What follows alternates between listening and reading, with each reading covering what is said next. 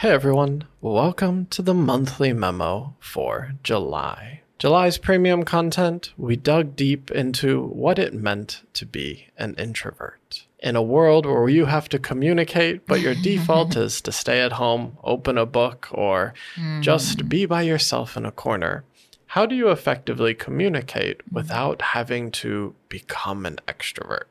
Mm. So, we covered some things like presentation, small talk, and persuasion from the angle or from the side of an introvert in Yeah. the hopes to talk about for those introverts out there mm. how do you be persuasive? How do you talk without becoming an extrovert? And for our extrovert friends, how to understand and talk to us introverts a little bit easier. Absolutely，我非常喜欢这个 topic，因为我觉得真的是一个大家应该要多了解嘛。那我们所谓 introverts 好了，我们稍微讲一下 introverts，大家都知道，可能他是稍微，他是虽然是讲内向者，但是内向者有很多不同的 qualities，那并不是这么 black and white，好像说哦你是 introverts，那你就不喜欢交朋友，或者是你不喜欢站在台上去做 presentation，it's really not that clear。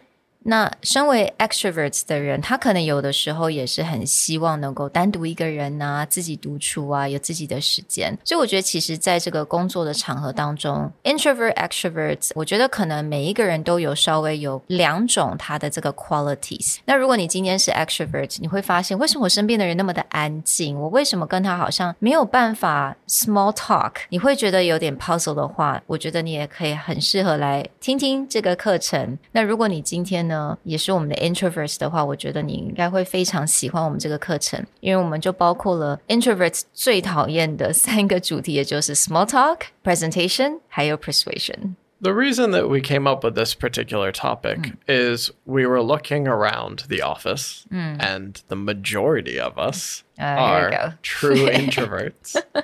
But also, we have found that working with mm-hmm. hundreds of different teams and managers is that there is actually a wide range Yes. of both introvert and extrovert, mm. and they really do have different ways of being successful in their Yes. careers. Mm. Of course, there are certain staples that mm. everyone uses to grow the career ladder, but when it comes to the way that they interact, depending on this introverted or extroverted personality, you'll see a very different way that they approach these type of things. And so what we wanted to talk about is what we see or what we do as introverts to tackle things differently than have more confidence or train yourself to be on stage, train yourself to be more theatrical, but how to use your own introvert superpowers Right. to help you grow in your communication and career. Yeah, I mean，我们的目标真的不是说，诶，大家都要变成是外向者。虽然我觉得传统来说，这种 presentation skills 或者是 small talk， 这个 traditionally I feel like it's been created by extroverts, right? The standard were created by extroverts. 那所以我们很多内向者 introverts 就觉得压力很大，好像一定要 follow 这个 standard. But I think you guys can see Elon Musk and all these entrepreneurs, they're on stage, they're facing thousands and thousands of people, and they're doing a fantastic job. 当然了，Elon Musk 的 presentation He's skill insanely awkward in He's very presentations. awkward, He's yes. far more vocal online, Yes, like that's true. Twitter. But that is Yeah. again an argument where it's like he chooses a venue where he Yeah. Mm. feels comfortable, maybe too comfortable. but if you put him on stage, like he's done TED Talks where he's interviewed, insanely awkward. Yeah. We've actually talked about him introducing like the next type of robot Mm. that his company is building. It was horrible. Presentation is not his strong suit. No. But of course, he finds other ways Yeah. Mm. to talk. Another person that you will find very prolific in their writing would be like Jeff Bezos. Jeff Bezos is not as awkward a presenter. Yeah. In fact, he's quite good. But you will find he's actually more articulate Mm. in his shareholder letters. He's more articulate not on stage, but when Right. he's being more reflective about what he wants to say. 没错，所以其实大家，我们并不是来教大家来学习要怎么当一个外向者，一定要好像一有个框框给大家，而是我希望大家能够了解自己的 super power 是什么。就算你是内向者，you have a lot of super power. It could be listening skills. It could be a lot of different things. 那希望透过我们这三堂的课程当中，还有一个顾问分享，能够让大家诶找一下你的那个 super power 在哪里，然后去 it really enhance that, really strengthen that superpower. We really hope that you're no longer afraid to really be standing on stage or giving presentation or do small talk. 因为我觉得每个人都可以做得到。So for me，、嗯、虽然呢，我旁边人都不认为我是 introverts，but I have to say 这个真的很重要，我觉得这个跟文化有关系。所以我本身在台湾可能比较像一个 extrovert，但是呢，如果我是面对着，尤其是像美国啊、加拿大像这样文化的人的话，I am definitely introvert。有很多的 variables，for example，you know energy level，嗯、um,。just the talking speed，我讲话比较慢一点，等等，所以让我觉觉得在国外的这种环境当中，我是真的比较是 introvert。可是呢，在职场当中，我们根本就逃不了 small talks。It's just one of the things that you have to do。但是 introvert 也是可以战胜这个 small talk。There are actually a lot of different things that we could help us to actually want to do it。我觉得可能就是第一步，你要想要跨出去做这个 small talk，对我们很多 introvert 来讲是比较困难的。So I'll talk about that。那我也会跟大家分享一些不同的 technique，你可以怎么样来调试自己跟观察对方。So I think that would be very different and very quite unique about this class. For my particular section, I talk quite a bit about persuasion from the side of an introvert. A lot of time when we talk about like a deal maker or a good salesperson, mm. it's that fast talking, very yeah. charming, can talk a cat off of a fish cart style mm-hmm. charisma.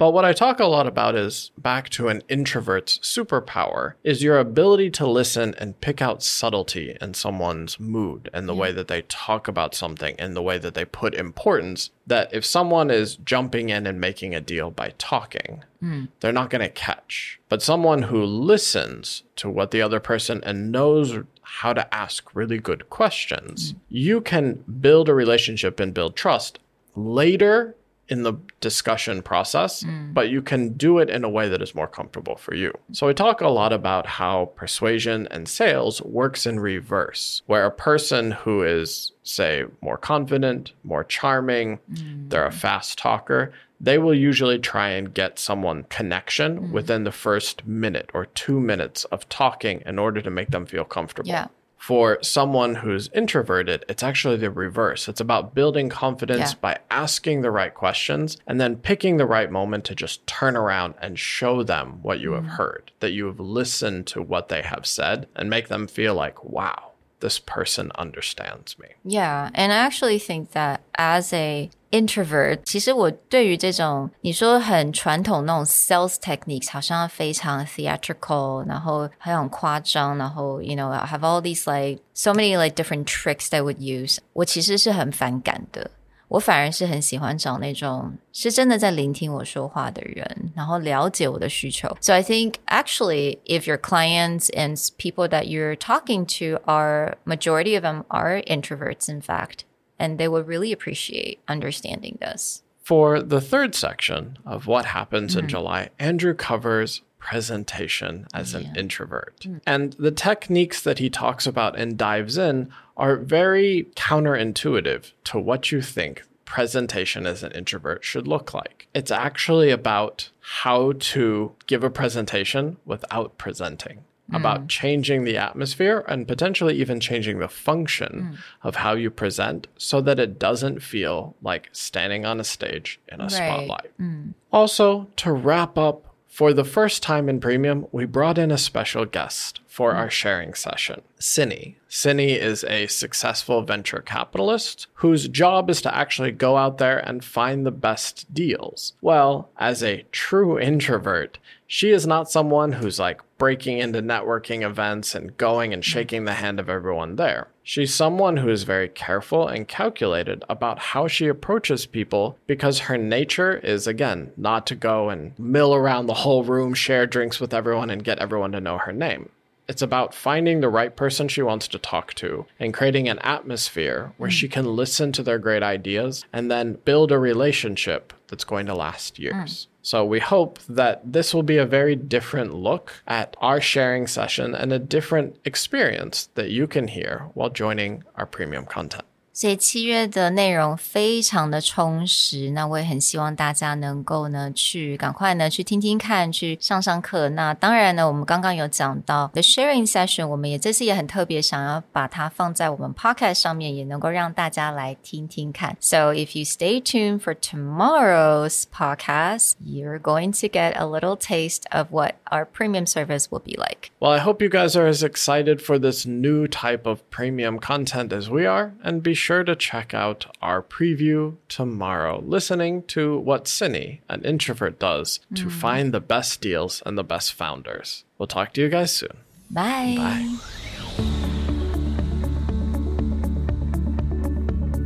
The Executive Plus podcast is a Presentality Group production, produced and hosted by Sherry Fang and Nick Howard. You can search us on Facebook, 主管英文 Executive Plus. You can also find us on Instagram Communication R&D, and email us at sherry at epstyleplus.com.